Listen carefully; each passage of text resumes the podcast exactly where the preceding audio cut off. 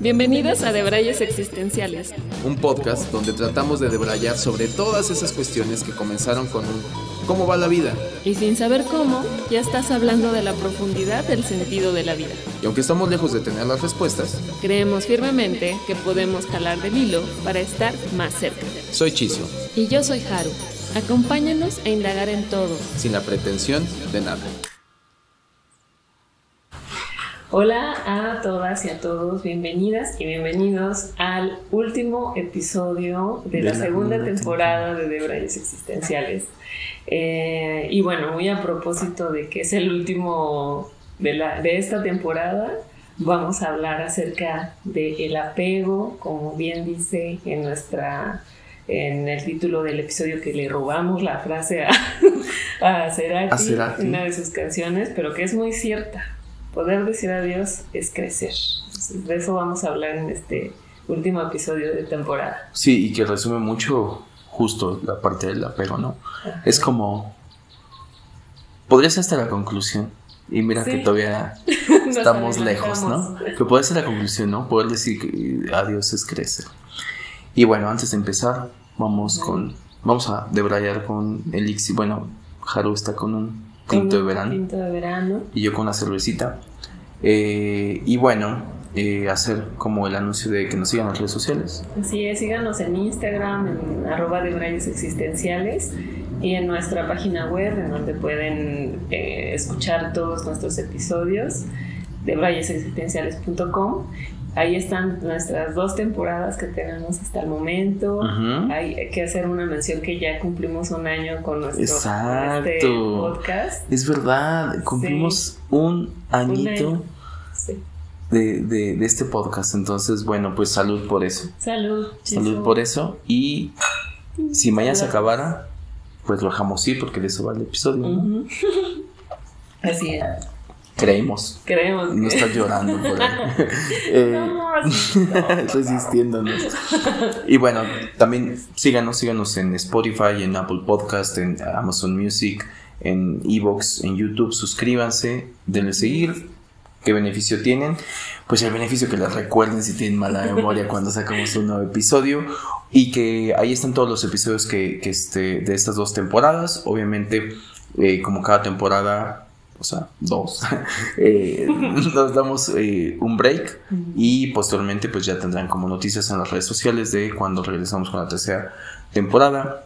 Eh, parte de, y me estoy adelantando un poquito, pero parte de la, de la tercera temporada pues también queremos seguir con los invitados. Queremos seguir como teniendo invitados, a, abrir más el espectro. esta temporada creo que fue parte de lo que hicimos, este, que aparte que ya nos pueden ver en video. Eh, también el, tener invitados y sumar a, más personas al de Braille. Y ha sido, ya me estoy poniendo melancólico, pero ha sido como una temporada eh, pues, y esto lo digo a título personal, yo creo que va a coincidir en muchas cosas Haru, pero bueno, se lo dejo ahorita que ella lo diga, en que ha sido muy nutritivo eh, compartir, tener en este espacio a personas de diferentes eh, perfiles, que desde que lo planteamos dijimos, creo que eso va a estar bueno, ¿no? No casarnos con, con un solo pensamiento, creo que somos personas y que tratamos de siempre estar abiertos a, a, la opinión de alguien, a, a, cómo ve el mundo y que eso a la, a la vez nos pueda llegar a, dar una perspectiva diferente y que nos nutra. Sí, a retroalimentar. Y, y, creo que también eso me gusta mucho de YouTube, que nos da la oportunidad de leer los comentarios que nos han mm. dejado varias personas y bueno, yo agradezco que a los que han llegado y las que han llegado hasta acá en estas dos temporadas que nos escuchan fielmente. Muchas gracias por escucharnos. Totalmente. Espero que se disfruten mucho este último episodio que ya veníamos este, planeando, pensando desde el los primeros. De hecho, era, creo que era el único episodio que sabíamos que iba a ser el último. El último, ¿no? exacto. Si todos los demás fueron este. Ahí acomodándolos, depende el, el, invitado que llegaba. Hubo unos nuevos. Que... Hubo unos nuevos que salieron en, en, el camino y que también ya compartimos un poquito más como el proceso creativo de cómo lo manejamos. Eh, que, que está padre. Es este, pues dejar un cachito a la improvisación. No solamente en el de Braille, sino también en la elección de los temas. A veces empezamos con una planeación mucho más formal y después está bueno tener esa apertura de que se vaya modificando conforme avanza la temporada. Porque también lo que pasa con el de Braille es que con las grabaciones es que como van saliendo pues ya nos van ocurriendo nuevas cosas y vamos descubriendo y ya decimos, ay, sí, ahora tratemos de esto. Que de hecho este igual surgió como ahí a principios de la temporada, mediados. No sé, sabemos cuál va a ser el final. No, y que también, bueno, yo lo noté mucho en esta temporada, que fue, este, hubo un par de episodios que fue, sí tuvo que ver mucho por el momento de vida, por lo que estábamos pasando, ¿no? O sea, retomábamos o a lo mejor salió un nuevo tema y si mejor si hablamos de esto, porque a ti te está pasando esto, a mí me está pasando esto, pues hagamos catarsis y se vuelve como nuestro espacio terapéutico. Terapéutico, sí. Así que bueno, sin más preámbulo, vamos a empezar como el, el, el episodio. El episodio. Pues bueno, ¿de qué va esto? Bueno, ya les dijimos una, una leve intro, pero bueno, el, yo me, gustaría empezar, creo, eh, preguntándote, Hechizo, ¿Cómo es que supiste o cómo llegó a ti el tema del apego a tu vida? Yo creo, yo creo que eh, llegó y lo medio entendí incluso antes de saber que se le podía llamar apego. No sé si me explico, ¿no? O sea, como, como muchas cosas que te llegan a tu vida que después te das cuenta y dices, ah, sí se dice, ¿no? O sea, esto que padezco así se dice, ¿no? Mi enfermedad. Ajá, exacto, ¿no? Entonces como dices, ah, pues ya por lo menos puedo ser más técnico y decir que padezco. Eh, creo, creo, eh, por mi experiencia propia y por eh, compartir y convivir con, con toda la gente que he convivido durante toda mi vida, que todos llegamos a tener este tipo de, de apegos, de alguna manera, ¿no? Hace en el predio decíamos, son apegos tanto a las cosas materiales como a las cosas no materiales, ¿no? Que pueden ser personas, pueden ser este otro tipo de ideologías, pueden llegar sí. a ser como otro tipo de cosas. Y yo lo empecé como a descubrir, creo, en la medida... Fue muy curioso porque ahorita que me lo estás diciendo, estoy haciendo memoria. Eh, no es que esté haciendo tiempo para ver qué contesto, sino estoy haciendo memoria y creo que en el momento de mi vida, cuando tuve una crisis existencial muy fuerte, una de las crisis existenciales más fuertes, creo que es ahí donde hice más conciencia de y, y, obviamente escarbando y, y, buscando como salir de esa crisis. Y en, cuando digo salir es de que sí acabas pidiendo, llegándote ayuda de muchas maneras, tanto psicológica como, como de la gente cercana y demás, todo esto, te empiezas a relacionar con el, con el término o, empiezas como a incorporarlo más, a tenerlo más presente, a saber qué significa, a saber que eso se puede trabajar. ¿A ponerlo en práctica? Totalmente, ¿no? Que poner en práctica el desapego, ¿no? Porque ya venía poniendo en práctica mucho el apego, ¿no? Sí. Me di cuenta que llevaba muchos años siendo un... Eh, eh, alguien como proclive al, al, apego, ¿no? Y eh, recuerdo que en ese momento, en esa crisis existencial, en esa crisis existencial que tuve, eh, yo lo verbalicé de una, eh, hacia una metáfora eh, que para mí hoy sigue vigente y me ha sido muy importante, que es como, somos como, como una taza o un recipiente, como le queramos ver, un recipiente, en el cual vamos llenando de cosas, vamos llenando de cosas. Y en el momento que yo me di cuenta, cuando tuve esa crisis existencial, que mandé todo el carajo, me di cuenta que había llenado esa taza ya no le cabían más cosas. ¿Y qué es? Que ya no le quepan más cosas, que somos acumuladores de algo, ¿no? Mm. O sea, porque recipiente, para acá. Sí. Aquí cabe. Me lo quedo. Ya. No lo suelto. Como el cajón de tu buró al lado de tu cama que está lleno de cosas que no usas, pero ahí está. Sí, que somos acumuladores de. Desordenadas. Desordenadas y que a veces eh, y a veces, o también la analogía creo que se puede para muchas cosas, incluso hasta un celular, una compu, ¿no? Vas acumulando cosas hasta que se llena y hasta que te dice, digo, la ventaja es de los dispositivos, que ojalá pasara con nosotros, lo hemos incorporado. Nuestra forma de decirnos ya se llenó, que es un... ¿Cómo se llama un letrerito que te aparece ahí? Decir, ya no queda más espacio y dices, ah, tengo que borrar esto, ¿no? En nuestro caso son, son, a lo mejor las crisis, ¿no? Tener una crisis es tu letrerito, tu alerta de que ya se llenó, ya no cabe más. ¿Y de qué lo fuiste llenando? De cosas de por si acaso también, ¿no? O sea, hay veces que tú dices, esto me lo quedo por si acaso un día. Y fíjate, qué cabrón, porque incluso llega a ser. Así es como llenamos nuestro recipiente, decir, ah, esto que me dijo esta persona, aquí me lo voy a guardar. Porque algún día se la voy a regresar. ¿No? ¡Qué cabrón! O sea, estás guardando info. Así, ah, mira, aquí te anoto dos pesitos al, al, karma, ¿no? Sí. Porque a veces nos sentimos que nosotros somos el, el, el, karma andando, ¿no? Que somos el justiciero de alguien más. Es decir, me, las vas a pagar. Bueno, de eso va a veces, ¿no? O sea, entonces yo creo que, eh, siendo más puntual a, la pregunta, es no tiene tanto, fue a, a mis 30 tempranos, que fue cuando fui como más consciente y siempre, eh, creo que siempre eh, en nuestros podcasts sale la palabra conciencia, pero creo que es la palabra muy cabrona y mágica y, con la que más tenemos que tener como a la mano, ¿no?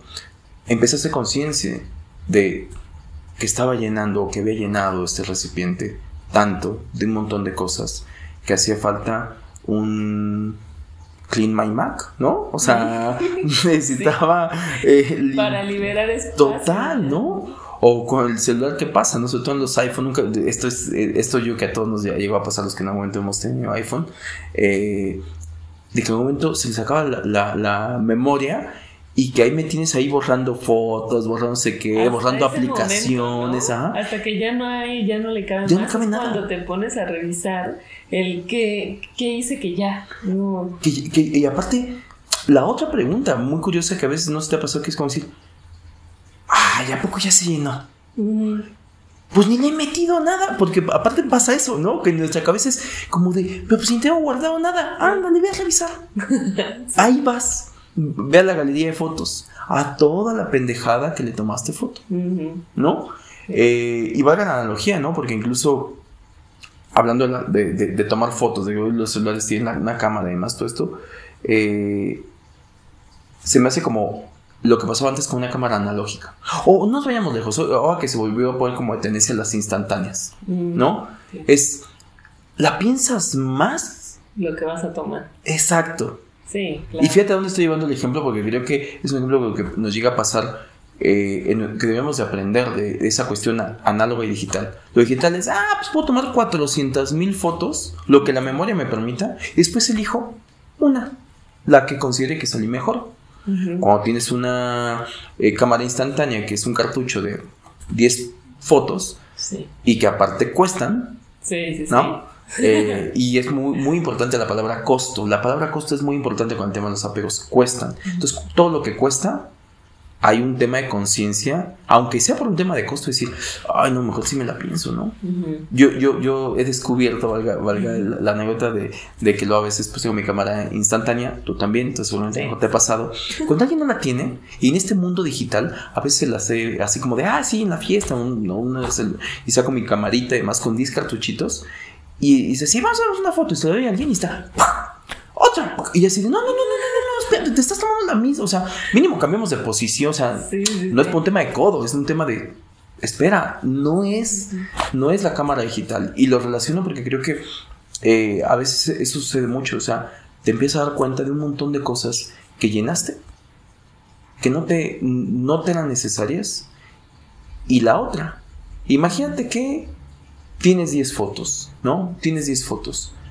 Y en algún momento, y tienes 11 invitados y te quieres tomar una foto con cada uno de tus invitados. Y en algún momento tienes que decir, o sea, ojo, para el ejemplo no se vale que alguien diga, ay, pues te tomas con dos. Ajá, ya sé, ya la vi venir. No, no, no, no. Este, es, forzosamente te quieres tomar una foto con cada uno de ellos. Y tienes que dejar uno afuera. En algún momento tendrás que decidir a quién. Tu criterio lo vas a tener y lo vas a decir. Alguno vas a dejar sin foto y lo que sea, ¿no? Los criterios que sean. A lo que voy es que creo que ahí es donde deberías de empezar como a valorar que no pasa nada si, es más, si no esas, no te tomas foto con ninguno, o no, creo que es parte de lo que decimos con la cuestión como de la, del apego, a veces estamos muy preocupados por eh, algo que podemos acumular o quedarnos. Claro. Y, y, yo creo que en ese momento fue que me di cuenta de la palabra apego, empecé a escucharla más, parte del mismo proceso, a entenderla más, a entender qué significaba, a entender lo que nos determina y, que, y hacer conciencia, otra la conciencia, de todos los apegos que uno va teniendo. Que se van teniendo. Y esos apegos es como, en parte, como traer tu mochilita, tu recipiente, lo que sea, y estarla llenando, llenando, llenando, llenando. En algún momento se va a llenar y, no, y, eso va a estar muy pesado. Muy pesado. No te va a dejar avanzar. Se te va a hacer muy cansado avanzar. Y la vida se te puede empezar como a, a, complicar por, por, la cuestión de todo lo que le has metido eh, ahí. y a partir de ahí empezar a entender la importancia de trabajar en los desapegos. ¿eh? Ojo, no, no estoy más allá del bien y el mal como a mí me gustaría. ¿eh? O sea, sigo teniendo. Creo que nadie nos salvamos, ¿no? O sea, creo que por lo mismo es muy difícil a veces entenderlo y creo que más en nuestra cultura y voy a decir la mexicana, ¿no? Que está muy impregnada tal vez de la religión o de las tradiciones, ¿no? A lo mejor también, que digo, las tradiciones me gustan. no tengo nada en contra de ellas. Las salvamos. No, pero este, estos, eh, no sé, ¿no? Tan, tan solo, ¿cuántas, ¿cuántas mujeres antes, ¿no? En otras épocas no se quedaban con su esposo porque sus hijos, porque ya llevaban muchos años de casados, no sé, ¿no? Pero no eran felices, pero ahí estaban, y es, y, y no sé, muchas, muchas cosas que te atan a ciertas situaciones o a ciertas, a ciertas situaciones de la vida. Y que no sueltas, que no dejas, porque te cuesta mucho trabajo desapegarte de, de, esas situaciones o de las cosas. Entonces creo que no es fácil, en, al menos en la cultura mexicana y a lo mejor en la occidental, no ser apegado a todo. ¿no? A tus estudios, a tu carrera, a tus cosas materiales, ¿no? Este, a las personas, a tu pareja, no sé, o sea, yo me acuerdo que obviamente he vivido y yo creo que pues sí, no, me, no la libro, ¿no? Ahora seguramente tengo mis apegos a muchas otras cosas, no a las mismas de antes, pero me acuerdo que cuando realmente abrí los ojos, creo que también fue como en cuando tuve mi crisis mm. de ansiedad, bueno. Mi ataque de ansiedad, que ahí me di cuenta que me estaba yo tan aferrando a tanto a esas situaciones que me generó la... Lo somatizaste.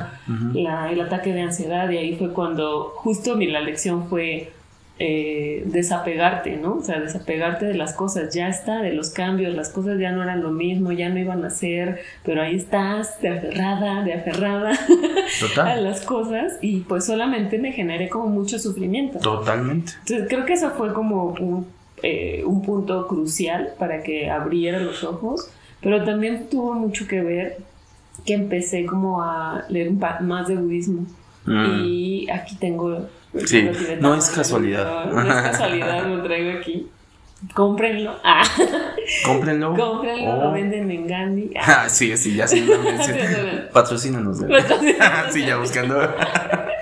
Este, Apégate a nosotros. sí.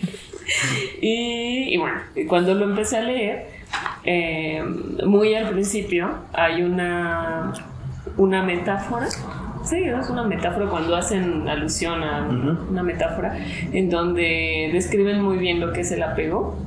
Y decía de ese libro, ¿no? Y es un maestro tibetano que lo dice. Eh, agarra una moneda con tu mano, ¿no? con la que sea, y este, pon la palma hacia abajo. Y pues, ¿qué va a pasar si sueltas la, si abres la mano? Se va a caer la moneda, ¿no? Pero, ¿qué pasa si de la misma mano agarras la moneda y, la, y pones la palma hacia arriba y sueltas y ah, pues. abres la mano? La moneda se va a seguir quedando ahí. Y para mí eso me voló la cabeza y dije, no mames, claro que sí, o sea, es así, así es el apego, ¿no? O sea, el, el, cuando te aferras a las cosas y no quieres que se vayan, eh, inevitablemente se te pueden salir, ¿no? Porque la estás agarrando del modo incorrecto, podría ser. En cambio, si, lo, si, la, si la volteas y abres la mano, la moneda se va a quedar ahí, pero va a tener cierta libertad. O sea, como que me hizo Como, como mucho sentido, que es, no es tanto como que te valga gorro y dejes todo y lo sueltes y no te, no te comprometas tal vez con nada, ¿no? Porque así se puede, se puede también interpretar, sino que es hasta vives las cosas y tienes el compromiso, pero si las cosas cambian y deberías, deberíamos de tener la suficiente capacidad para dejarlas ir cuando ya no, ya no se, da, se están dando, pues, ¿no? Cuando ya no es natural, cuando ya hay cierto sufrimiento, poder reconocer y decir, creo que ya, ya, ya está, ya no, ya las cosas ya no son lo mismo, ¿no? Mejor este, suelto las cosas, suelto las personas, suelto las situaciones. Pero fíjate que es bien curioso ahorita que te estaba escuchando y con el ejemplo que decías de lo de la moneda, porque mientras escuchaba a veces... Mm, yo soy una persona que a veces, eh, en la medida de lo posible, le doy, mucha importancia a las palabras, y cómo se dicen, y trato de ser, en la medida de lo posible, lo más preciso posible con las palabras, porque creo que aparte pues, es la herramienta que tenemos del lenguaje, ¿no? Eh, y ahorita mientras lo escuchaba decía, se habla mucho también de esta cuestión de suelta, ¿no? Sí. Y mientras decías el ejemplo, digo, qué cañón, porque es como de, hay un momento en que deberías de soltar. Y creo que el ejemplo del que pusiste la moneda, para mí la enseñanza es, cuando alguien dice, es que creo que ya es momento de soltar, es, no, más bien, nunca debiste haberlo tenido. O sea, nunca debiste de sentir lo que era tuyo. Ah, ya, ya. Que, que, ¿Me explico? Sí. Claro, entiendo la metáfora de suelta porque pues, seguramente lo tienes así, ¿no? Cuando digo así, para los que no están escuchando, es que lo tienes como la mano apretando y más todo esto. Que si no me recuerdo también el libro, eh, y, a lo mejor eso me lo inventé, pero era que decía, con el tema de la moneda, cuando lo aprietas, sí, de muchas manera hasta la misma moneda te puede hacer daño porque lo estás apretando con tanta fuerza para que no se vaya, que te puede estar lacerando. Pero hay una satisfacción incorrecta en el tema de decir, pero es mío. Pero aquí está, pero te está lastimando la mano, my precious. Pero te está lastimando la mano, pero es mío. Pero es mi dolor, pero es mi no sé qué. Y es de, qué cabrón. En cambio, cuando haces el ejercicio al revés y abres la mano, extiendes la mano, igual pueden pasar mil factores por el cual la, mano la moneda se puede caer. Pero tú no estás aprisionando. Y creo que es una gran enseñanza para, creo yo, un modelo de, de, en que podríamos vivir. Es no es que en algún momento es, pues ya suelta, más bien nunca debiste de haberlo tenido. Nunca deberías de, aprisionarlo. Sí, o aferrado, ¿no? ajá, es decir, nunca, nunca. No es de, pues cuando ya, ya, ya sientas que eh, algo no es tuyo, suéltalo. No, más bien aprende a que todo cambia. Aprende a que nada es tuyo. Aprende, lo decía eh, nuestra invitada del episodio pasado de Iliana, que decía el cuerpo es de uso y disfrute, ¿no? Y, y sí, uno de los apegos más fuertes, de los más fuertes, el más fuerte de hecho para todos seres humanos, es la muerte. Pero en realidad es el simbolismo de dejar este cuerpo. O sea, es el, aferre a tu cuerpo. Y qué cabrón, porque es... y esta es frase como de, de, de tío, de, de, mamá de antes, ¿no? De así de, de, de gente de antes, no solamente mamá, así de los hijos son prestados, ¿no? O sea, ¿sabes? O sea, como esa cuestión de, de pues de todos nos vamos a morir. Y también llevarlo a esta analogía de, tu cuerpo es un envase, no te pertenece, te vas a morir. O sea, la verdad irreductible de, de esta vida es que te vas a morir. Pues entonces, no deberías de decir en algún momento soltar, sino más bien vivir en que nada te pertenece.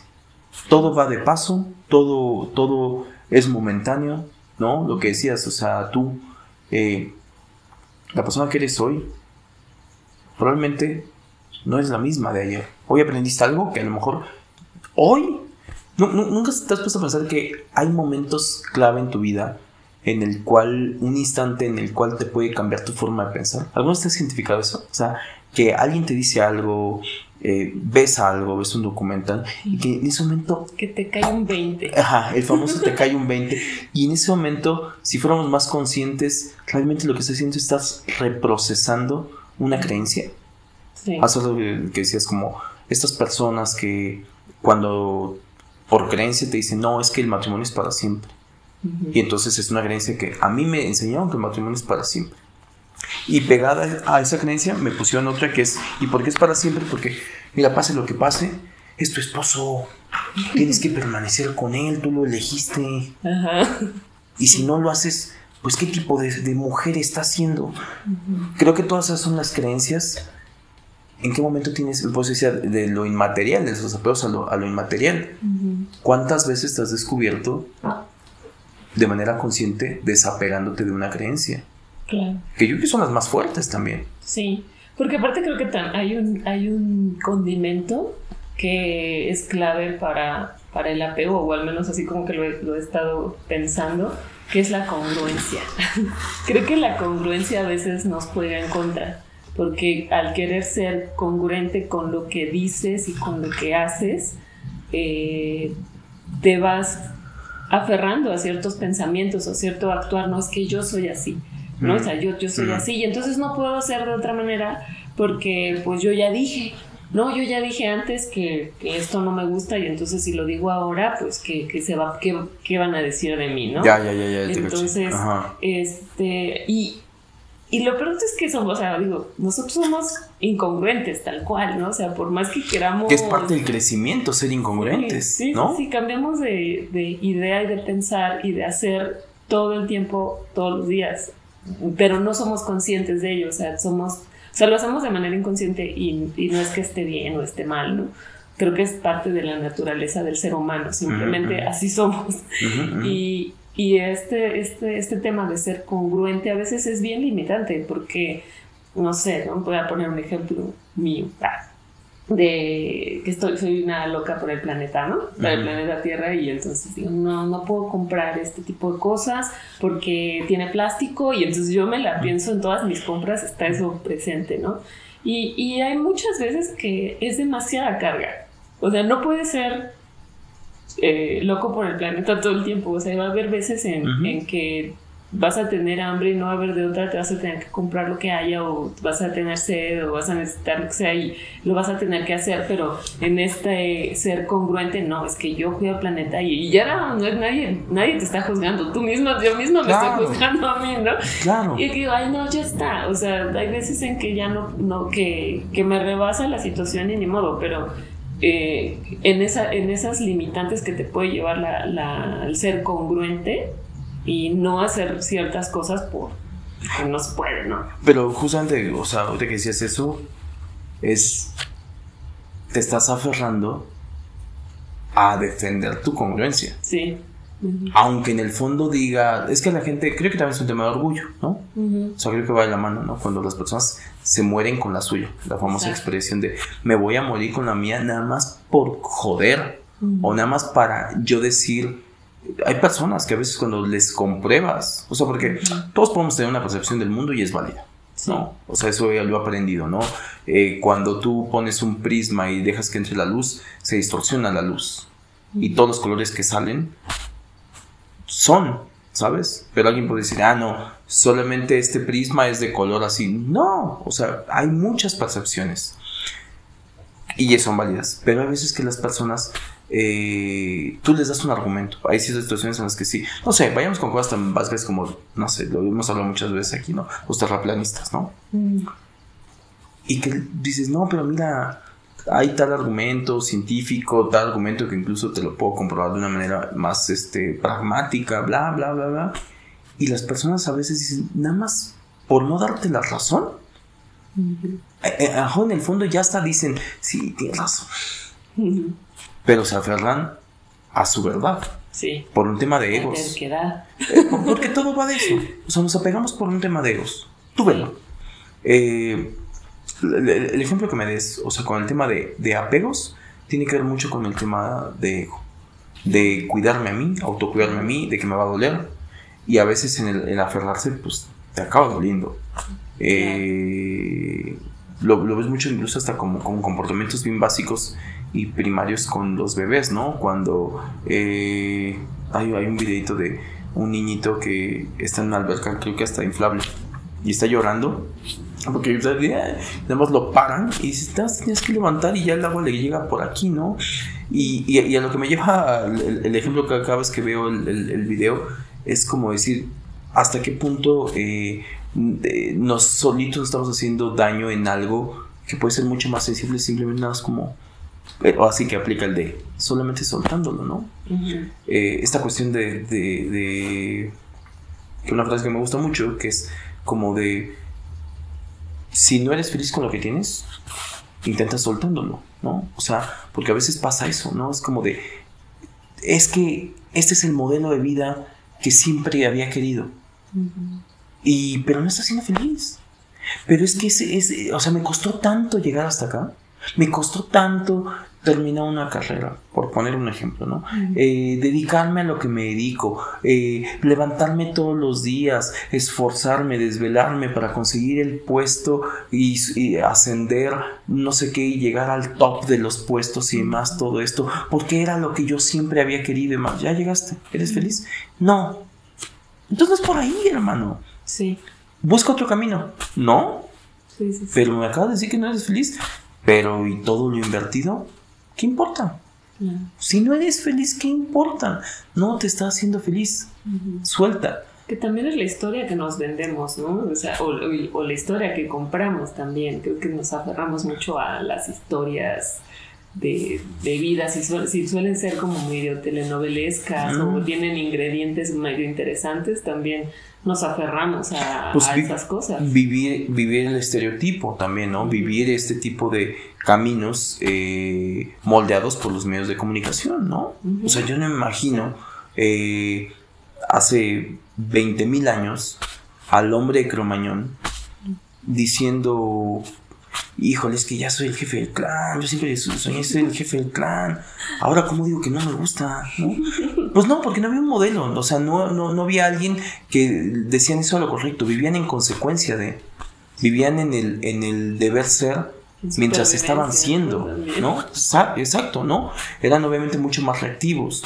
De hecho es muy curioso porque hace poquito leía, o veía, no me acuerdo dónde, eh, que parte de la de lo que hoy nos tiene en esta búsqueda como interior eh, es porque estamos programados instintivamente por ese cerebro primitivo que hace 200 mil años estaba bien que funcionara así. Estaba todo el tiempo alerta. Todo el tiempo alerta de, pues, si llega un dinosaurio y me come. Ya sé que los dinosaurios no convivieron con... Pero bueno, estoy diciendo como... O sea, llega un dientes de sable y me come entonces todo el tiempo tengo que estar este, alerta con el cerebro reptiliano totalmente eh, ahí. Y hoy es Dalai, hoy ya no estamos ahí. Hoy ya no tienes, o sea, digo, salvo que vivas en Mazatlán y te vayan a matar. Este, bueno, triste, triste realidad. Pero hoy ya no estamos ahí. Hoy, hoy creo que es apagar un poquito esa, esa mente y, y, y es la parte que nos ha costado reprogramar mucho. Gran parte de todos los eh, procesos que hoy hay, terapias, eh, terapias alternativas, un montón de procesos este, conductistas y demás, todo esto va por un tema de sí hay que reprogramar porque seguimos nichados en algo para lo cual naturalmente ya no, ya no es necesario. Exacto. También estamos apegados a eso, ¿no? O sea, creo que gran parte de que haya justo estas situaciones violentas, eh, en todo el mundo eh, vienen de los apegos, de los apegos egos, ¿no? O sea, ahora, ahorita lo estoy atando. Igual todos se van a decepcionar. Pero sí, o sea, pues de ahí viene. De sí, no sé cuál sea la, la, etimología, pero bueno, es interesante. Seguramente, ¿no? De, de, todo de lo, de, Vamos a investigar. Sí, lo vamos a investigar. O díganos si la saben. pero creemos que va por ahí. Pero sí, o sea, todo, todo viene de ahí, de estos apegos de esto tiene que ser así por mis calzones ah, y no dejar que simplemente tal vez las cosas sean o, sucedan. Yo, yo, te lo decía en el previo, Brian, ¿no? O sea, creo que de la mano del apego, o, más bien para combatir los apegos, no sé si sea combatirlos, pero es la aceptación. Y un poco lo que hablabas de lo del libro, que el libro de, que aquí tenemos. A mí me encanta porque cuando yo lo empecé a leer, he confesado que no he terminado, es un libro denso. Sí. Es un libro denso. Eh, me encantó que en algún momento, creo que lo dicen ahí, eh, o que lo condensan como, es un libro que es como una guía para aprender a morirte. Y se me hace increíble ese concepto. Una guía para aprender a morirte. Cuando yo, yo lo escuché por primera vez, yo dije, a ver otra vez. Una guía para aprender a morir. Eh, y esto ya me puse poético, pero es cuántas veces también nos hace aprender, o sea, nos hace falta aprender a vivir, pero así mismo debemos de tomarlo con la misma seriedad, porque creo que eso está más como en el colectivo de, pues aprende a vivir, ¿no? O sea, más como, porque es, lo que estamos aquí en el ahora, ¿no? Viviendo. Eh, pero también aprende a morir. Porque para mí... Esa persona no nos lo dicen. ¿no? Esa persona no lo dicen y aparte ahí viene un hack todavía más cabrón. Si tú te entrenas para aprender a morir, ¿qué crees? Que en ese eh, aprender a morir vas a aprender a vivir mejor. ¿Sabes? Sí. O sea, es, como esta, en esta dualidad de vida-muerte, eh, que no son cosas separadas, pero nos han hecho ver así, como, como que la muerte es el fin de la vida, ¿no? Yo siempre lo he, no siempre, mentira, mentí, este, eh, en algún momento lo, he incorporado y, se me ha hecho como una forma muy linda de incorporarlo. La muerte solamente es una transición. ¿A qué?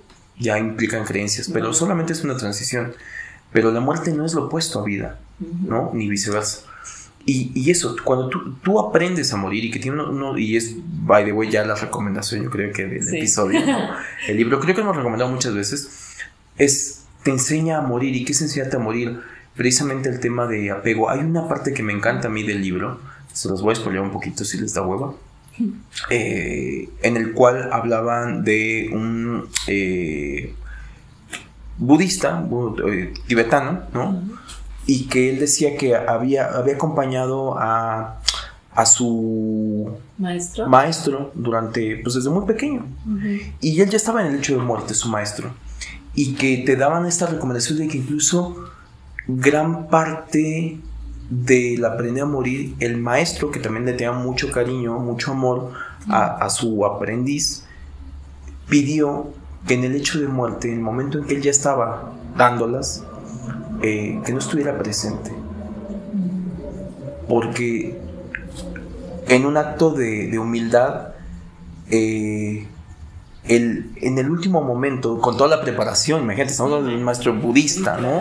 Este, con toda la preparación, él era muy consciente de que el que estuviera presente alguien a quien quería y amaba mucho, le pudiera complicar en el último suspiro el no querer irse y prefería que la persona no estuviera presente, pero se me hizo como una escena muy bonita decir, bueno, imagínate esos personajes que trabajan y que están, a veces uno parecía que los ve más allá del bien y el mal y dedican toda una vida a ese eh, otro tipo de prácticas y otro tipo de contemplaciones y filosofías y formas de vida, y aún así decir, ¿sabes qué? Mejor no. Y venía como esta cuestión de decir, pues yo hubiera querido estar ahí, yo hubiera querido asistirlo, estar ahí, tocar su mano en el último suspiro y es de, prefiero que no porque eso me puede complicar a que no me quiera ir y prefiero irme en paz.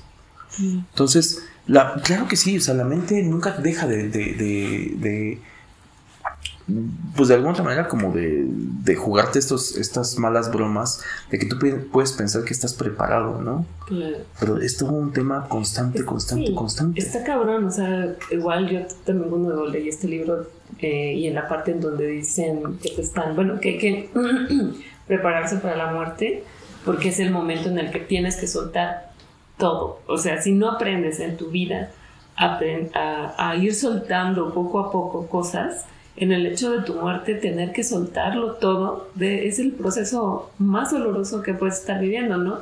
Y yo, y yo pensaba, no mames, o sea, si cuando se te pierde algo, cuando te roban tu coche, ¿no? Por decir, o este, algo inesperado, se muere un familiar tuyo así de pronto, sin, sin ninguna, este... Por enfermedad previa. Enfermedad previa o algo. Es tan doloroso Ahora imagínate tener que perderlo absolutamente todo. Dije, está muy cabrón. No sé, dije, güey, está cabrón. O sea, si así me rompe, te rompe la, la, cabeza y te cuesta y lloras y es doloroso, pues estar en tu lecho de muerte es aún peor. Y, y, me hacía mucha lógica el, esta preparación de empezarte a desapegar de algunas cosas o de algunas situaciones, incluso hasta de, ti mismo, ¿no? De tus versiones que has sido. Que eso es la parte más cabrona, ¿no? Exacto. Y, también de, de, personas, ¿no? Tal vez, o de capítulos de, tu vida que ya fueron. Lo acabas de decir, o sea, eh, porque creo que cuando, volvemos al mismo, ¿no? O sea, tratando de definir qué es el desapego, ¿no?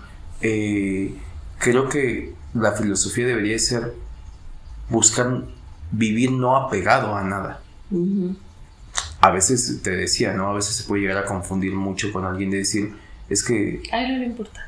Ajá, que es frío, que es frívolo, que es valemadrista, como decimos acá, o sea...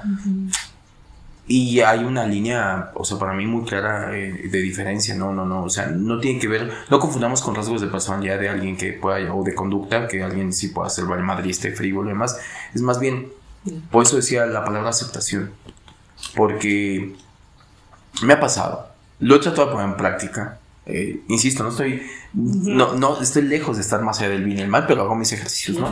Mis entrenamientos, no sé, tu coche, ¿no? Y de repente un día sales y tiene un rayón que le pusieron y demás, todo esto, yo llamo, hago un, eh, hago un llamado a ese tipo de ejercicios, sobre todo con las cosas materiales, ¿no? Eh, ¿Qué pasa en ese momento? En ese momento es eh, madres, madres, y te enojas, y todo eso es válido. Pero ¿cuánto tiempo te va a durar? ¿Cuánto tiempo te va a durar soltar eso? A mí me encanta. Justamente eh, hoy estaba pensando un... Me acordé de un eh, cuentito eh, budista que no sé si lo has escuchado. El de los dos monjes que están a punto de cruzar un río. No. ¿No? Bueno, te lo cuento rápido. Porque creo que va muy, muy de la mano de lo que te dices. Vamos, no, nada más a Jaro. Póngale Vamos a ponerlo. Este, dos monjes budistas van, ¿no? Años de monasterio, de prácticas y demás.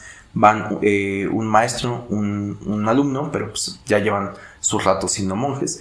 Están a punto de cruzar un río. Eh, perdón si lo cuento por ahí con sus eh, fallas, ¿no? Pero en esencia se los cuento bien. y de repente hay una mujer que necesita cruzar el río. Entonces les pide ayuda.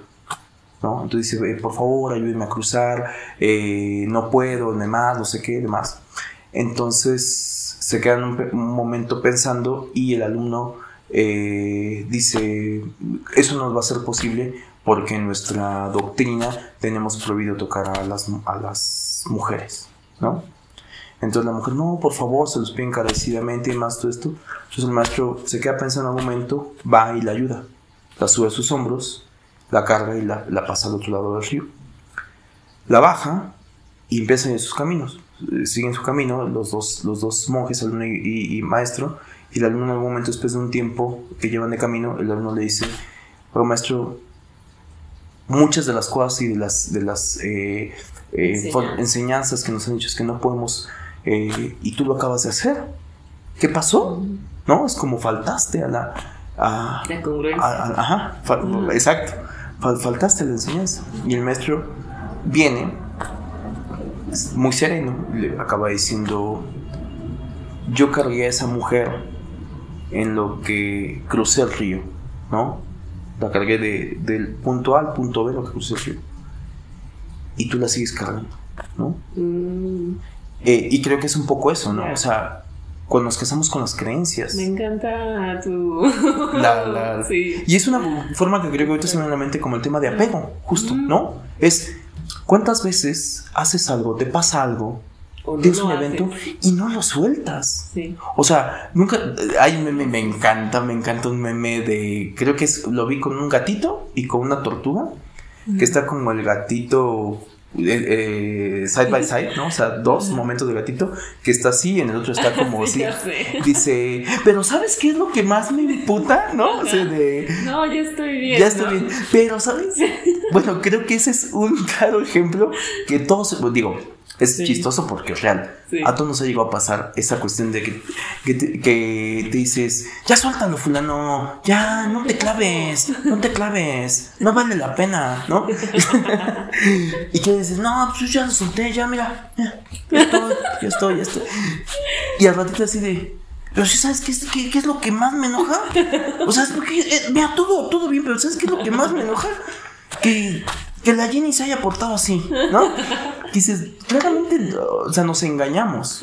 ¿Cuánto tiempo es alargas y alargas y alargas? Y creo que cuando incluso hacemos, llegamos con procesos de hacer terapia, o buscas las maneras de, de, de, de, terapiarte de alguna manera, te empiezas a dar cuenta cuántas veces has traído un rencor desde niño, te acunaste, una pena, que te autoinfligiste, eh, algo que te, que te avergüenzas de algo que ya no eres, Exacto. ¿No? Sí. Qué cabrón. Sí, sí. Porque es una percepción de... Y entonces sí, coincido contigo. La parte más cabrona es eh, ser consciente y aceptar que esa versión que tú eres o que tú fuiste ya no eres. Y está bien, eso fuiste. Cuando alguien viene a reclamarte, está bien. Y sí, o sea, si, si hiciste algo, le hiciste algo a una persona muy cabrón, pues creo que pedir un perdón auténtico y ahí va a quedar. O sea, yo te pido perdón auténticamente por eso que fui y hoy ya no soy, ya lo reflexioné, ya no soy. Sí, Y aceptar también que la otra persona es igual que tú. claro. No juzgues a una persona por un delito que cometo. come- y ojo, cuando digo esto, es algo ríspido porque se- nos podemos meter en materia penal y ahí pasan otras cosas, ¿no? Sí. Pero la gente sí cambia. ¿no? Sí. Después no nos metamos a justicia penal porque ahí son otras cosas. Pero la gente sí cambia. Ujú. Sí, O sea, entendamos la impermanencia, ¿no? Bien. Todo está en constante cambio. Todo el tiempo está en constante cambio. Por consecuencia, no te aferres a la imagen que tú tenías, ¿no? Exacto. Incluso está- no, no te, no te ha pasado, digo, perdón, yo develando mis crisis existenciales, pero ¿no te ha pasado que incluso eh, yo a veces veo una foto de mi, mis 20, ¿no? Y no estoy en mis 20, claramente. Y el tema de la juventud, eh, mi hermano siempre decía una frase que me gustaba mucho, que era, eh, todos, no importa cómo seas, todos tenemos la belleza de la juventud. Y es verdad, ¿no? Porque cuando tú vas a, la- a tu juventud dices, en algún momento dices, qué bien me ve, cómo no, cómo, cómo, No cómo, lo podría apreciar en ese cómo no lo momento. aprecié. Bueno, creo que es una enseñanza decir, Ahorita. Exactamente. Sí, sí. Entonces hoy seguramente te ves, vas a ver mejor que en 20 años por naturaleza en cuestión a que pues el metabolismo cambia, todo eso es un tema de aceptación. Ya no, ya aunque hagas más ejercicio, dietas, pues ya te cuesta más trabajo, ¿no? La calvicie, las arrugas, bla, bla, bla, bla, las canas. Acéptate, Acéptate como estás ahorita. ¿no? O sea, es un gran Y valora también. y valóralo. Entonces es un tema de aceptación. Acepta. Y volvemos a lo mismo que hemos hablado muchas veces. Para mí, ¿cómo puedes trabajar los apegos aceptando tu presente? Sí. Yo creo que también parte de, de- porque cuando hablamos acerca de la aceptación de uno mismo también es como aceptar justo que también otras personas son diferentes, ¿no? O sea, tú también ya no eres el mismo, así como nosotros ya no somos las mismas personas que hemos sido en otros años, en otras épocas de nuestra vida, también otras personas. Y que es bien importante, ¿no? Para, para, para el perdón, para Mm, para también dejar ir esas penas, porque luego nos las traemos encima, las venimos cargando en nuestra mochilita muchos años. Y igual y la otra persona ya ni se acuerda. que esa es la otra. No, ya ni. no. ¿Nunca te ha pasado eso? ¿Nunca te ha pasado que en algún momento tú haces tu acto de contrición, vas a terapia, salen traumas pasados y a lo mejor parte de la, de la misma sanación te dicen, perdona. Y a lo mejor esto es de valientes, las personas que tienen el coraje de no, no solamente perdonar simbólicamente, sino de realmente ir a buscar a la persona Ya. y pedirle perdón, ¿no? Y, y, y alguna vez te ha pasado eh, o te has enterado de alguien que va y te dice, no, pues es que yo te quería pedir perdón porque pues, yo recuerdo que una vez, y esa persona dice, ¿eh? ¿Cuándo? Sí. Sí, sabes, yo sí sentí que te hice sentir bien mal porque dije esto y, te y la persona ya, o sea, ¿sabes? O sea, de lo que daste tú, volvemos al, ejemplo del cuentito ahorita de los budas, ¿no? De los budistas, este, solamente te lo quedaste tú. O sea, te infligiste dolor y la persona probablemente soltó más rápido, ¿no? O sea, O ni la cachó. o ni la cachó o, o- o- o- o dice, no, relájate, hermano, yo hace tiempo te perdoné. Tranqui, o sea, te hace falta perdonarte a ti mismo de lo que me hiciste, que esa es otra. Porque creo que a veces cuando hacemos algo culero, hay dos perdones. El perdón de la persona para... Que también eh, es muy sabido esto de, hablando de moribundos, las personas que en el último aliento de la vida mandan llamar a todo el séquito de personas a las que... O sea, que es como, no sé qué pasa en ese umbral que es muy común que las personas así de, llámale a fulano porque le quiero pedir, pero no. Sí, sí. Sí te has enterado como de, o has pasado por ese tipo de... de- No, he escuchado, o sea, no lo he tenido como en de primera mano, Ajá, ajá. pero sí he escuchado. de- Que es muy común, ¿no? Ajá. Que la gente es así como de, habla a fulano porque quiero pedirle perdón. ay, tuviste un, toda una vida. Que vuelvo a lo mismo.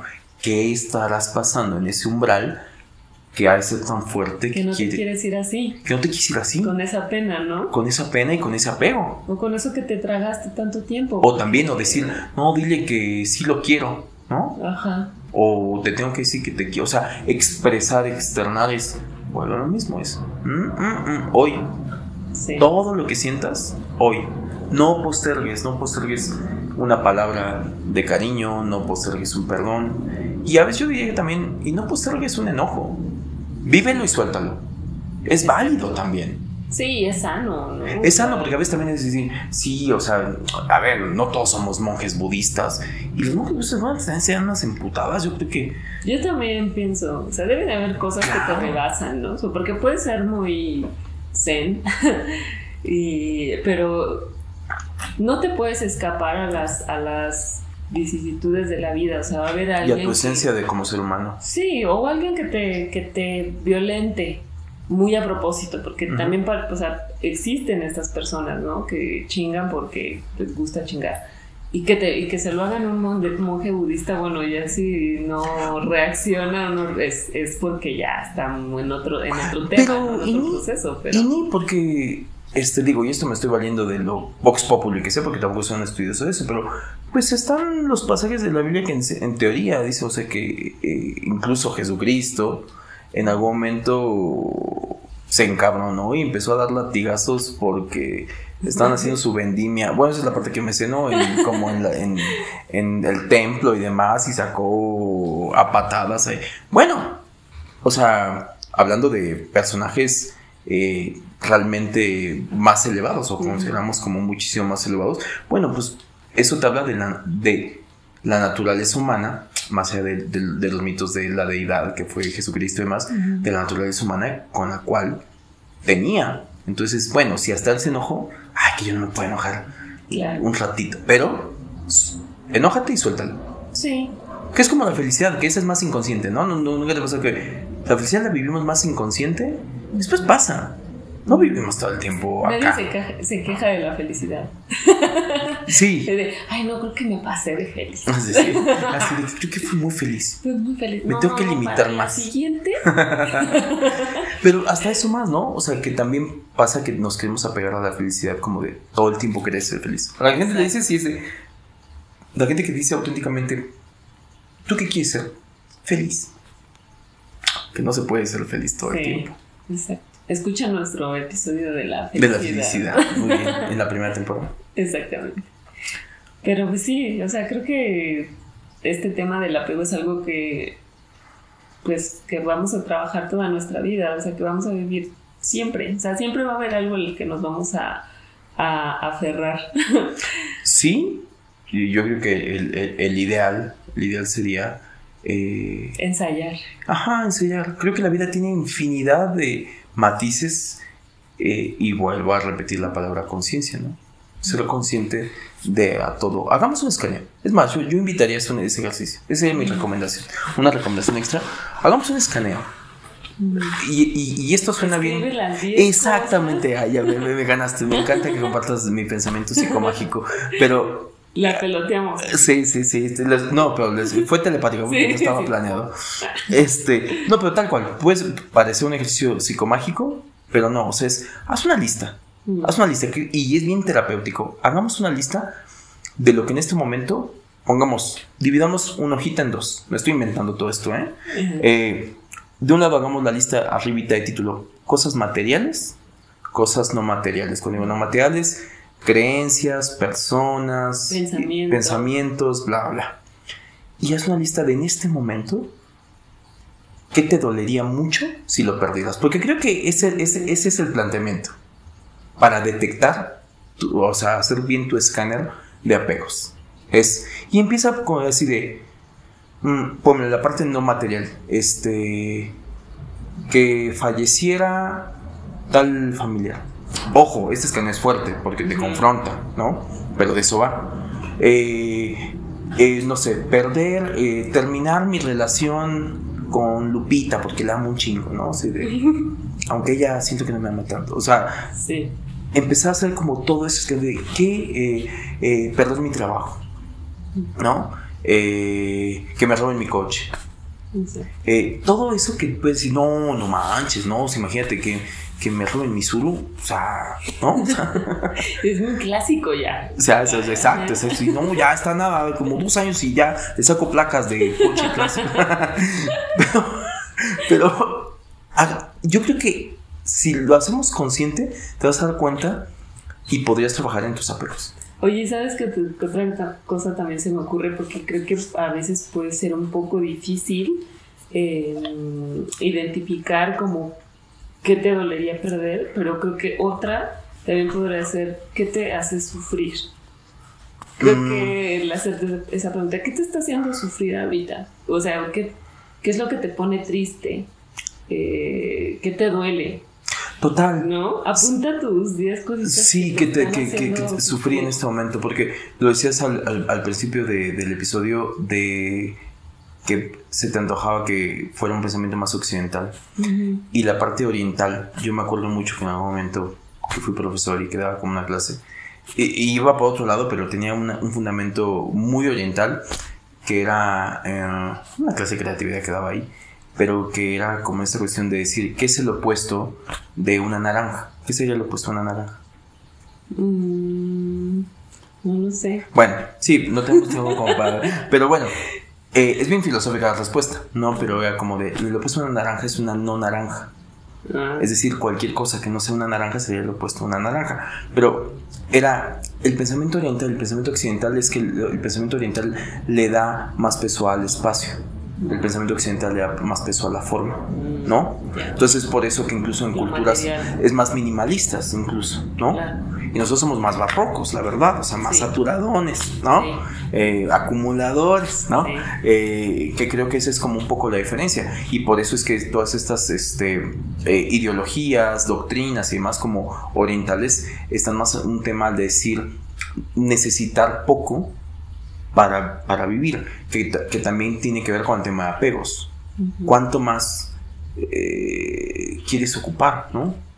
O sea, ¿cuánto más necesitas para sentirte que estás, este, que estás hablando de cosas materiales o incluso inmateriales, ¿no? O sea, el, el, de sentirse querido a veces también puede llegar a ser como una obsesión, una necesidad, ¿no? El reafirmarte en de que, dime que me quieres, o sea, o sea, sí, pero hasta qué punto partes como de, de una necesidad de. Entonces, yo creo que ese, ese eh, ahorita que dices del tema de los dolores, creo que también va por ahí, ¿no? O sea, de analízalo, porque a eso que te estás aferrando, pues a lo mejor se calmaría o soltarías el, sufrimiento si simplemente dejas de apegarte a él o, o, lo sueltas, ¿no? Exacto liberarías Total. de ese, ese dolor o sufrimiento. Porque tú velo, las preocupaciones son en parte sufrimiento, ¿no? Y las preocupaciones, que como su nombre lo dice, es preocuparte antes de, pre, el, sufijo antes de, te estás ocupando antes de que suceda. Y entonces estamos hablando del futuro, que a la, a la par te genera ansiedad, que a la par te genera sufrimiento. Entonces, una preocupación es, no, imagínate que pierda el trabajo Imagínate que ahorita salgo y choco. ¿Te estás preocupando? Por algo que no está sucediendo también. Todavía. Puede suceder, sí, quizá. Pero hoy el dolor que tienes puede llegar a ser las personas que dicen, las personas que no les hace feliz su trabajo. ¿Por qué no lo dejas? No, pero ¿de qué voy a vivir? Ah, prefieres sufrir. Ah, ya sé, ya te entendí. No, déjalo. Sí, sí, sí, sí, sí. sí. No, esa es yo que la parte más incongruente que yo he notado con muchas personas y que me ha pasado a mí también. y, y, pero yo cada vez que me encuentro con él, porque es una constante, y más como a la gente contemporánea, que a veces los descubro haciendo algo que no nos hace feliz, como a lo que se dedican. En la zona de confort. Y dicen, no, pero es que, pero te puedes dedicar a otra cosa. O dedícate a lo que sí te podría hacer más feliz. Y es tener también cierta desconfianza de la vida, ¿no? O de, o sea, de tu propia vida y de tu propia capacidad, porque pues andas ahí aguantándote de necio, sufriendo, cuando bien podrías soltarlo todo y, y, decir ya, o sea, qué es lo que, o sea, es realmente, qué es lo que realmente me gusta, qué realmente quiero hacer, ¿no? Total. Y a la chingada todo. Sí. O sea, si no te hace feliz, suéltalo. O sea, Si no te hace feliz, a la chingada todo. a la chingada todo. O sea, no hay mejor mantra, de verdad. Sí. De verdad, o sea, yo creo que, digo, no sé si estamos concluyendo, digo, pero creo que da paso a preguntarte cuál es tu, cuál es tu, ajá. Pues creo que va a ser una conclusión, recomendación, pero creo que para ensayar eh, eh, el desapego, ¿no? O, sí, empezar a ensayar el desapego con cosas bien simples pueden enseñarnos a cada vez ir soltando cosas un poquito más grandes, preocupaciones más grandes, ¿no? Mm, ya. este, no sé, por ejemplo, bueno, nomás no sé, me acuerdo que una vez se me descompuso un disco duro, ¿no? Y entonces cuando se me descompuso el disco duro dije, no mames, o sea, ahí había fotos de hace muchos años, documentos importantes, intenté irlo a salvar, ¿no? Y todo, y bueno, todo ese, ese momento, todo ese catarsis de ese momento fue muy doloroso, ¿no? Porque era, güey, es que ya se van a ir, o sea, no Los voy a recuperar. No los voy a recuperar nunca. Y en efecto, nunca lo recuperé. Se jodió para siempre ese disco duro. Y pasó. O sea, ya, o sea, me hice a la idea de que ya no había manera de que los pudiera recuperar. Y con eso me di, o sea, ya pasó y obviamente pues luego empiezas a acumular más cosas, ¿no? Sea, a hacer más recuerdos o desde, creo que muchas de las cosas que tenemos en el cajón al lado de nuestra cama lleno de cosas, la caja que está guardada en el closet con nuestros recuerditos de la primaria, la secundaria, la Mm, prepa, el cuaderno que nos gustó, la materia que bla bla bla, eh, las fotos, ¿no? O sea, tenemos un chingo de cosas ahí acumuladas en cajas que cuando nos mudamos o hacemos una limpieza las volvemos a ver y es bonito también, ¿no? Ay, sí, este, este me acuerdo de no sé qué, ¿no? Y, es, y es padre tener esos recuerdos de vez en cuando, pero creo que cuando ya empieza a ser una carga y empiezan a estorbarte, pues lo mejor sería ya empezarlos a, a eliminar, ¿no? Que ahorita que decías eso, eh, es como esta pregunta medio al pedo, pero que no sé cuántas personas, nu- yo que nadie lo ha, la ha empleado, pero que nos encanta hacer como para metaforizar y conocer más a la persona, como cuando te dicen, si solamente te puedes llevar tres cosas a una isla desierta, ¿qué te llevarías, no? Entonces la gente dice, ay no, es que yo tengo muchas, ¿no? O sea, que les empieza a generar, que les empieza a crear conflictos y, ay no, no podría, no, no podría, o sea, no, o sea, mi gato, mi- ay no, no, muy difícil, no, no juego, así. Eh, eh, Pero a, a lo que voy es de que, o hay otro- o- otra pregunta que también es como un planteamiento que dicen, si tu casa estuviera quemando y solamente pudieras entrar a sacar una cosa, ¿qué sería? ¿No? Mm, Y, y también como que es interesante porque no lo tienen que decir, pero eh, contéstense a sí mismos. ¿Qué sería? Con el ejemplo que decías, está muy cañón porque yo sí creo que uno, uno de mis temores es igual, perder un disco duro, ¿no? ajá. Y, ande- y, y por eso les digo que no estoy más allá del del mal. Porque tanto es así que tengo el backup del backup.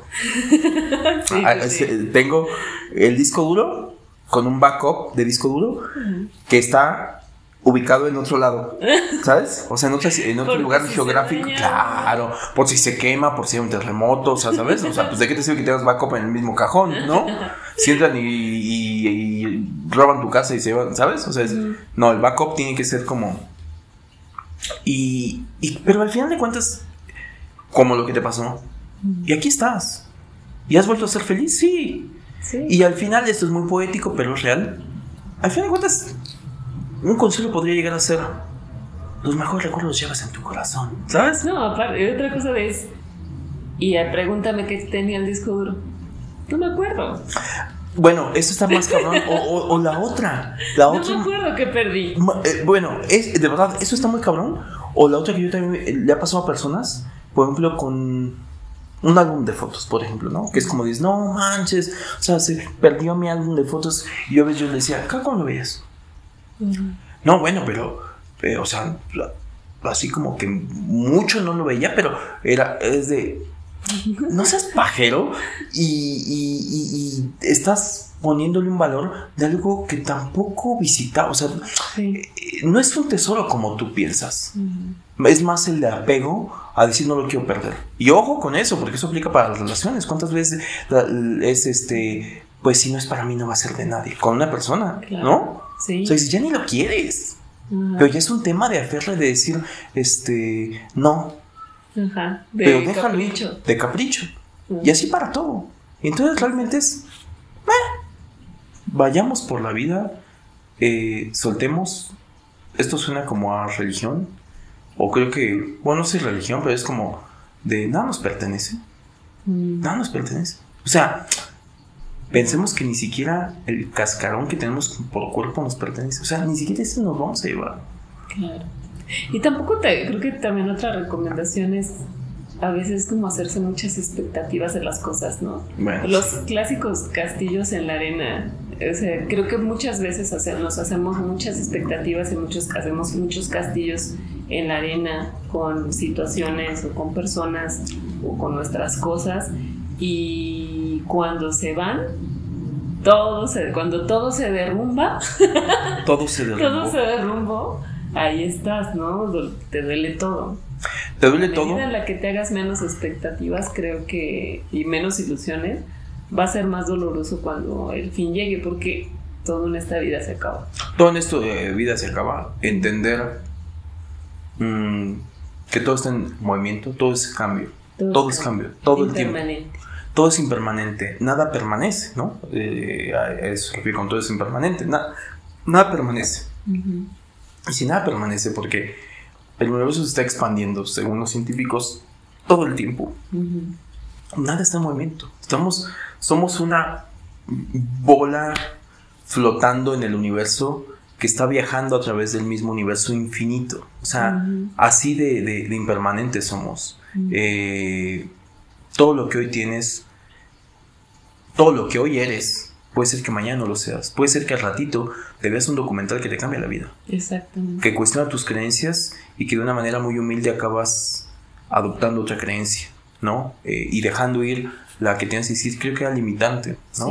Y expandes la cabeza y puede ser que después llegue otra cosa que este, sustituya la creencia que tienes y, que vayas con esa maleabilidad eh, para dejar entrar algo que te resuena y que te haga sentido y dejar ir eh, lo que ya no, hablando de creencias y más, creo que es importante aceptar lo que es. Yo creo que esa es como mi recomendación, acepta lo que es. Acepta lo que hoy tienes, lo que hoy tienes, pero que no te pertenece el ejemplo de la moneda. Lo tienes sobre la mano, pero no la mano apretando eso. Lo tienes sobre la mano. Puede venir un viento muy fuerte y se lo lleva. No importa, llegará algo más. Todo es así, todo es así. Eh, lo que hoy te duele también pasará. Y creo que si de manera consciente, muy, muy consciente, logras llegar a ese momento de dejar ir algo por voluntad, de decirle adiós, crecerás. Exacto. es crecer. Me encanta, me encanta, porque sí. Eh, me encanta eso porque creo que eh, sucede, sucede. O sea, eh, soltar te hace crecer. yo creo que en algún momento si experimentas a una persona, hablando de personas, ¿no? Incluso un duelo, en cualquier sentido de la palabra, ya sea físico o metafórico, y tú dices a la persona, ¿sabes qué? que el Dios en el que creas te bendiga. Y en ese momento hay como un... En este momento En ese momento hay, hay, un, peldañito que, subes. Y creces, creces y te sientes... Sí, porque justo en esto del peldañito, pues te puedes quedar en el mismo escalón. Mm. ¿Cuánto tiempo, no? Y no alcanzas a ver lo que hay más arriba. Exacto. Lo que te viene, lo que te, te depara, porque estás ahí estancado en en ese mismo escalón. Totalmente. Yo, yo recuerdo una vez, lo tengo muy presente, que una vez que de manera muy consciente, porque ya no me hacía feliz donde yo estaba, fui y renuncié. Renuncié. Ya venía planeando como el de, ya hasta aquí, hasta aquí. Fui y renuncié. Es un momento bien pequeñito, pero fui, entré a la oficina del que era mi jefe, renuncié. Y recuerdo que salí de ahí, tenía que bajar unas escaleras salí de ahí, que ya había renunciado, había aceptado la renuncia, porque aparte no me quería aceptar. Y fue como de, ¿qué dices? O sea, te estoy renunciando. Ujú. O sea, la tienes que aceptar porque la tienes que aceptar. Bueno, ya, entre que sí, entre que no, la aceptó y bla, bla, no, no quería que me fuera. eh, que eso me hizo sentir bien, pero era una decisión tomada. Yo iba bajando las escaleras y te lo juro que en ese momento, ¿Sentiste cómo te iban quitando los grilletes de los pies? bueno, aquí voy a parafrasear a esa película de Will Smith, a ese momento le llamo felicidad. Te lo juro, fue un momentito en que yo pocas veces me sentido como tan liberado y dices, de una decisión que tomé consciente Mm, y que ahí también aplicaría lo, el título de nuestro, de nuestro eh, episodio, ¿no? O sea, poder decir adiós a lo que sea de manera consciente, no porque no te quede de otra, porque una cosa es que te arrebaten las cosas, que digas, "Ah", no, y te quedes como yo así de, no, no, no, no, o sea, que de manera consciente digas adiós, realmente sí hay un ensanchamiento de alma, no de ego, o sea, de alma, decir, ok, Ya puedes es- respirar. exacto, esto se siente respirar, esto se siente ser libre. Ujú. Después te vas a otro trabajo y sigues con tu grillete, pero voluntariamente, voluntariamente, ¿no? La libertad es elegir la jaula en la que quieras estar, creo yo. En nuestro mundo capitalista, yo creo que a eso se reduce nuestra libertad, ¿no? Mm. Que por ahí alguien decía, de- eh, de- de- en, en otro sentido es, la libertad de nuestro mundo capitalista es el libre albedrío que tienes para elegir qué marca de zapatos quieres comprar, ¿no? Sí, claro. Pero bueno, es lo que hay. Exacto. Somos libres desde ahí, ¿no? Sí. Pues recuerden, amigas y amigos, todo cambia. Nada Todo es cambia. para siempre. Y No se como... aferren a un tiempo. Bueno, o sea, me encantó porque hace ratito lo tenía en la cabeza. eh, Nuestros, este episodio se va a llamar Los parafraseos de canciones. Pero eh, nada es para siempre y esta temporada se acabó. Ajá. Se acabó esta O temporada. sea, ni siquiera la existencial es para siempre. Exacto. Eh, pero bueno, esperemos vernos si, si seguimos vivos, Sí. vernos en la tercera temporada Así es. y desde ahí de ya. Exacto. Así Quedan que muchos temas a ver qué nos depara la próxima temporada. Es a una ver qué sorpresa también exacto para nosotros. para nosotros y como dice Haru, no se aferren. A un imposible. Salud, chicos. Salud, Haru. Gracias por esta temporada. Gracias por esta temporada y por todo que lo se aprendido. acabó. Que se acabó. Porque nada permanece. Bueno, ya. Bye. Ya. Adiós. Bye. Ya termínenla, ya. De suéltenla. Ya, no se aferren. De esto nos están hablando de eso. bueno, no, ya. Bye. Bye. Bueno, parece Los que debrayes expresados en este podcast borrachos. son responsabilidad de quien los emite y sin ayuda de ninguna sustancia estupefaciente.